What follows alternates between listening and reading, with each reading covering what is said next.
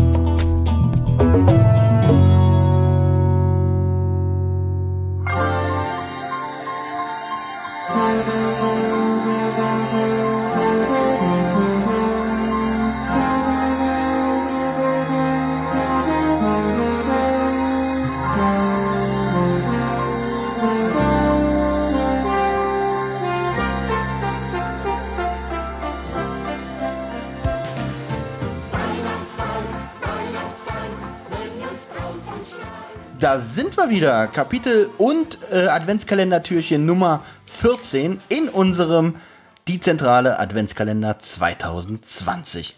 Wir möchten erzählen, wie wir gestern aufgehört haben. Na, dass ähm, Peter gerade an einem selbstgebastelten Seil an einem Seffel, Seffel, Seppelis. Seffellist, Sessellift hängt und äh, in Eisnebel gehüllt ist, umgeben und unter sich hört er das Glöckchen, was wohl dem Krampus zuzuschreiben ist. Eigentlich eine sehr, sehr krasse Ausgangslage, gruselig. oder? Ich finde übrigens auch die Vorstellung süß, dass dieser Nebel nur um Peter rum ist. Also da ist so eine Wolke um ihn rum. Ja, alles andere ist schöner Sonnenschein, aber um Peter ist dieser Eisnebel. Genau. Für mich ist, ja, Ja, ne, und dann wollte ich nur noch sagen, ja richtig, und dann hörte man dieses typische Krampusglöckchen. ja. Gruselig, gruselig.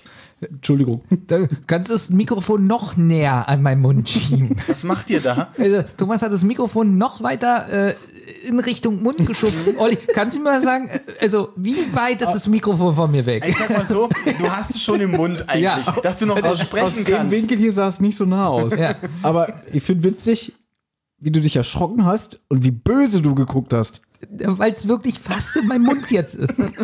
Und trotzdem, ja. und trotzdem klingst du immer noch kacke. Du darfst es gerne noch mal ein bisschen nachjustieren. Gut, noch näher. So. Oh ja. Das ist ganz in meinem Mund. Warte, warte, Ja. ich helf dir. So. Ja. Ähm, bläh. ähm, nee, was ich sagen wollte, ist euch hier so ein kleiner Fehler aufgefallen? Nein.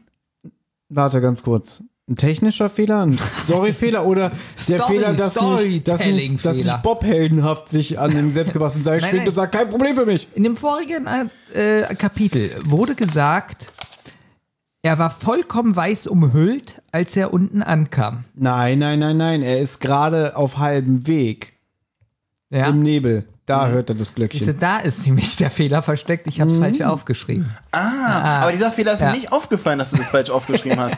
Da, du, da hast du echt einen siebten Sinn für sowas.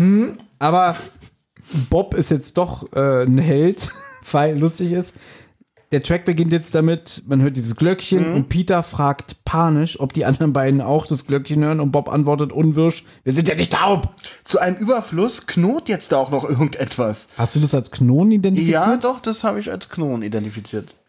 Ihr müsst mal überlegen, wie weit der unten ist und da ist ja richtig viel Schnee, die Nebelwand und so. Und ich finde schon wieder, wie Peter spricht, hört sich ganz normal an, fast. Da, Nö. Doch. Naja, Ich dafür, schon, dafür dass er- dass er da im Schnee und draußen fand ich die Geräusche, habe ich mir auch notiert, fand ich jetzt auch nicht so doll. Also es hört sich an, als ob die zwei Meter voneinander entfernt sind und nicht, als ob sie jetzt 20 Meter entfernt sind. Oder? Aber lustig finde ich jetzt Peter wieder, weil man hört ja dieses Knurren und dann äh, sagt einfach, äh, ich glaube Bob, Bob oder Justus, äh, Peter soll einfach weiterklettern. Es gibt keinen Krampus. und der Peter, ja richtig, nur ein Irren, der Bären kaputt kloppt. Besser. Das ist, und das muss ich sagen, ist, ist jetzt mein Lieblingszitat aus dem ganzen Hörspiel.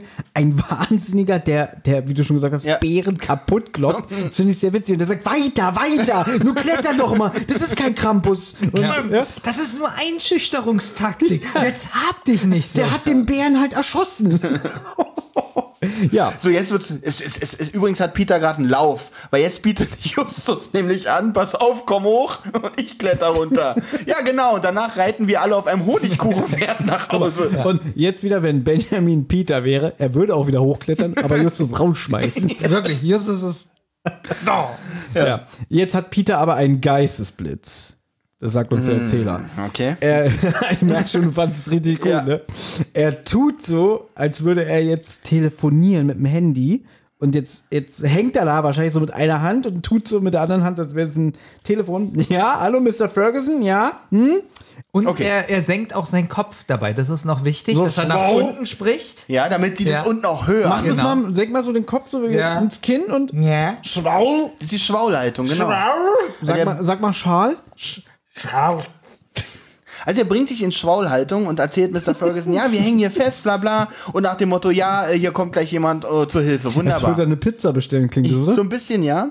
Aber es scheint zu klappen, weil dieses Glöckchen verrät uns, dass dieses Vieh oder was auch immer da ist, sich wohl aus dem Staub Das gemacht fand hat. ich so dumm. So, dass es Fieder und denkt so, okay, dann gehe ich wieder. Ja, oh, nein, ich habe Angst. Mr. Ferguson kommt dazu, der haut mir wieder den Po voll. Naja, es sind ja zwei Fehler. Der, der eine Fehler ist wirklich die Soundkulisse, die Thomas großartig findet. Ich finde sie Hab ich nicht grottenschlecht. gesagt, ich Es- okay. ich, Man hat nicht das Gefühl, dass er am Seil hängt und das hört sich wirklich so an, als ob er ein Meter von Justus entfernt ist.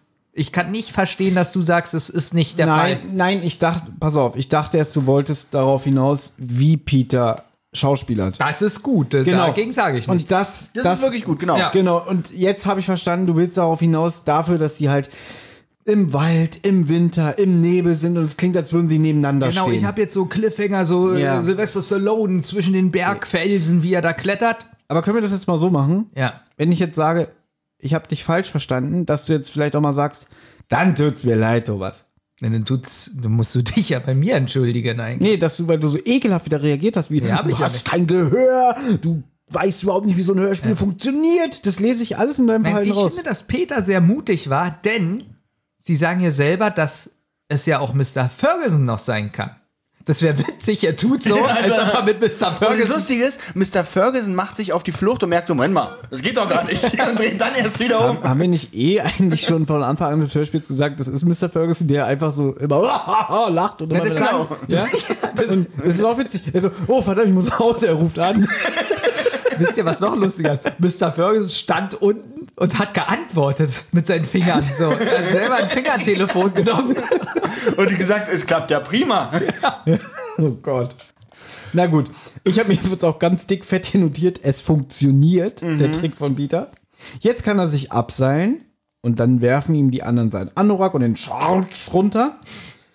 Er will gerade los zu, dem, Ja. zu dieser Station, um den Sessellift wieder einzuschalten. Da setzt sich der Lift plötzlich wieder in Bewegung. Er ruft noch seinen Kollegen nach. Ja, die werden, Fassungslos. die oben aber auf ihn erwarten wollen, weil eine andere Möglichkeit hat er nicht. Er muss also sich zu Fuß nach oben auf den Es ist, Gipfel es ist so witzig. Justus ruft ihm noch hinterher. Keine Ahnung, was los ist. Wir treffen nicht oben. Und jetzt habe ich mir vorgestellt, ich bin die arme Sau, die jetzt da unten im Schnee ist und ihr beide sitzt da oben. Mhm. Ich glaube nicht, dass ihr denken würdet so, ach Gott, der Arme, sondern so, ihr würdet, so ihr lachen. würdet euch so totlachen, wirklich. Das weiß ich. Und jetzt kommt der Sprecher. Es ist nicht Peter Passetti, sondern Äh, Axel, Axel Milberg. Milberg. Axel Mil War es, Mil war es ein Test oder weil du es nicht weißt? Nee, ich weiß wirklich nicht, wie der andere heißt. Axel Milberg. Axel Pe Peter Milberg. Passetti ist seit 1996 tot. Da hat er nicht mehr gelebt. Nein. Peter begann den Aufstieg. Er kam gut voran. Er brauchte 20 Minuten, bis er die Gif Gipfel, ich kann auch nicht mehr sprechen, Gipfelstation erblickte. Er erkannte allerdings drei Personen im Lifthäuschen. So, auf die ganze Sache, die jetzt kommt, habe ich keinen Bock. Ich auch nicht. Wirklich ganz schlimm, was ich jetzt habe passiert wirklich alles. überlegt, ob ich mich weigere, das aufzuschreiben Ja. und euch das überlasse. Ich hatte aber Angst, dass ihr auch so reagiert. Wenn jetzt, jetzt keiner von uns Ja. aufgeschrieben hätte. Ich hab's aufgeschrieben. Naja, schon aufgeschrieben habe ich es auch. aber ich finde, du hast es gerade irgendwie süß gesagt, so Peter kommt gut voran, so als ob er so lalalala, ah, gesunde Bergluft und Ich so. bin ein Wandersmann. So, weil eigentlich ist Peter stocksauer und flucht auch die ganze Zeit und er hat Glück, dass durch den kalten Nebel, äh Quatsch, durch den kalten Wind sich zumindest der Nebel ein bisschen lichtet. Ich habe nur den Sprecher zitiert. Ja, ist okay. Alles gut. Aber so als richtiger Fan, der sich So. damit befasst, Also der dritte Mann ist ein in Pelz gehüllter Mann. Natürlich ist es Fell Joe, der im Gesicht wohl noch irgendwie mit Farbe beschmiert ist. Ich weiß gelb- nicht, was, Gelber Farbe. gelb gelber Farbe. angemalte Nase und Wangen. Das leuchtet so von was Weitem. es damit auf sich hat, ist übrigens sehr witzig. Aber da kommen wir gleich Ja. noch mal zu. Ah, hast du schon vorgehört? Äh, nein, äh, das kommt doch in diesem Türchen, oder? Nein, es kommt nicht. Äh, ich hab's auch nicht Thomas. gehört. Ich hab's auch nicht gehört. Okay, wir müssen hier nochmal anfangen. Der irgendwie Farbe. Achso. Er, er, er begrüßt Peter und gratuliert ihm zu seiner Leistung des Aufstiegs bei diesen Bedingungen. Übrigens von der Stimme und wie er spricht. Hättet ihr ihn euch so vorgestellt? Ich finde den Sprecher ganz schlecht. Also ich finde ich auch nicht- schlecht. Nee, ich schlecht finde jetzt nicht unbedingt, aber ich finde dieser Fell-Joe ist nicht so, wie der Sprecher ihn. nee, ich find die Stimmfarbe wieder nicht schön. Okay. Deswegen seine Leistung ist okay, aber ich finde die Stimme nicht schön. Justus stellt ihn als Joe Kittredge vor. Ich finde den Sprecher richtig schlecht. Den Menschen. Alles. Nee, so hast du, ich finde den Sprecher richtig schlecht. Also ich mag seine Stimmfarbe nicht so. Ja, Ansonsten, ja, weil ich gemerkt habe, ich übertreibe ein bisschen. Ja, bei der Sprecherin von schon viele mag er die Tochter nicht. Also das, Thomas, seht ihr einen Hass in die, in die Sprecherindustrie? Ja. Dieser Joe Kittredge sei jedenfalls der Einsiedler. Und der reagiert jetzt ein bisschen empfindlich und sagt, äh, ich will aber mit du angesprochen werden. Wir, wir können uns im Büro sitzen, aber nicht hier. das heißt empfindlich, der probiert freundlich zu Ja, sein. fand Ne, ich fand's auch aber trotzdem, nee, nee, nee, nee, später kommt ja sowas nochmal. Weil, Später, aber hier ist es doch noch voll sympathisch. na, sympathisch nicht. Ich mag ihn nicht, hast du es nicht mitgehört? Also ich fand ihn hier jetzt bis jetzt, natürlich könnte man denken, da ist was, aber trotzdem sympathisch. ja, ich finde eigentlich, dass er, also für mich klang das so, als hätte er sich so ein bisschen bei Peter lustig gemacht, so Respekt, hihihi, bei den, bei den Bedingungen. Fand ich nicht. Nee, ich finde den nicht so toll.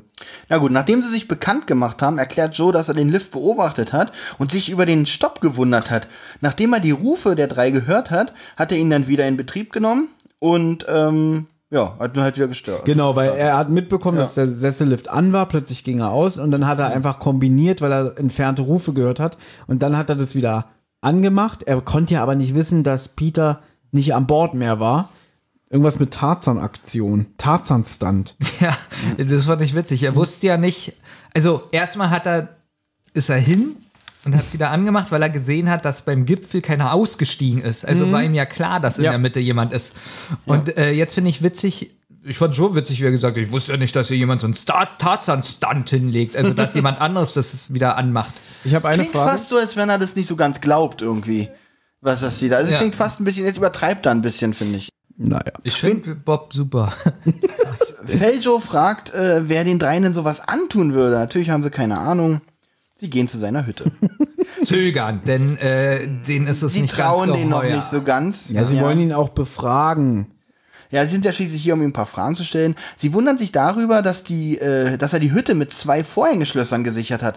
Was, warum soll, also ich meine, egal, ob ich eine Hütte irgendwo in einer Einöde habe, trotzdem fühle ich mich wohler, wenn da ein Schloss vor ist. Na, Justus vermutet, er habe vielleicht was zu verbergen. Ja, aber ich finde es erstmal nicht so, ich meine, ist es so un, unglaublich, dass jemand seine Hütte abschließt, egal wo sie ist? Ja, das ist, ich glaube, das ist wieder so ein deutsches Man Denken, kommt oder? ja mit dem, kann sein, man kommt ja mit dem Lift auch, kann ja eigentlich jeder da hochfahren, so wie das für mich klang. Naja, auf jeden Fall, äh, nachdem er stundenlang da die, die Schlösser aufschließt, gehen sie rein und er hat wohl eine relativ karge Einrichtung. Das Haus ist generell auch nicht so schön beschrieben. Ja, und im Inneren herrscht doch ein schummriges Halbdunkel. Eigentlich so wie bei mir, ne? Ja, Bei dir deswegen, ist schon ganz dunkel. Ach so. bei dir ist so richtig, wenn man reinkommt, man wird sofort depressiv. Okay. Man könnte der fröhlichste Mensch der Welt sein. Und dann denkt man so, Ja. ich mach die, mach die Gardinen auf und guck aus dem Fenster und ich sehe Gitter. Ja, Also- aber das Problem ist, man kommt ja nicht mehr so weit. Weil wenn man probiert, äh, die Jalousien hochzumachen, werden einem die Hände abgehackt. Von Olli. Also wirklich. Er der- ist ja auch, er ist ja auch der Herrscher seiner Wohnung. also jetzt, jetzt, jetzt muss Ja. mal fragen, sind wir jetzt in Ollis Wohnung oder in der Wohnung von Feljo? Also eben waren wir noch bei mir in der Wohnung. Das nimmt sich für mich wirklich nicht viel. Abpacken und so. Gut, damit Thomas jetzt nicht durcheinander kommt, kommen wir mal lieber zur Folge zurück. Danke. Ähm, die die äh, Hütte ist auch recht spärlich eingerichtet, auch ähnlich wie bei mir. Justus fragt als erstes, Ja, und ganz kurz, er bietet ihnen gedörrtes Biberfleisch an, ähnlich wie bei dir. nee, bei mir gibt's noch nicht mal gedörrtes Biberfleisch. Wenn ihr, es sei denn, ihr habt Biber mitgebracht, dann äh, könnte ich das für euch zubereiten. Mich, mich, Ohne Ofen? Justus fragt als erstes, warum er sich entschieden hat, so zu leben. Ja, und dann so ein Blabla, ja, ich war in der Versicherungsbranche und hatte irgendwann keinen Bock mehr zu arbeiten er hat eigentlich. 20 Jahre lang als Angestellter bei einem Versicherungskonzern gearbeitet. Hat sich dann aber das Stück Land gekauft, das Haus mit seinen eigenen Händen errichtet. Aber genug von mir. Kommen wir doch mal zu euch. Was passiert dann, Olli? Jetzt seid ihr dran. Was haben Sie mit dem Jagdmesser vor?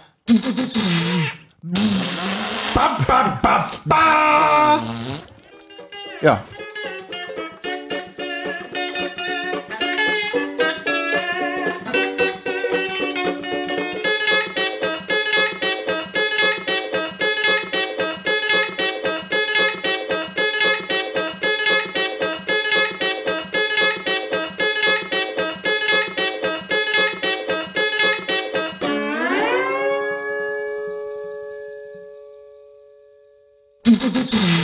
Eine Rotz- und Wasserproduktion.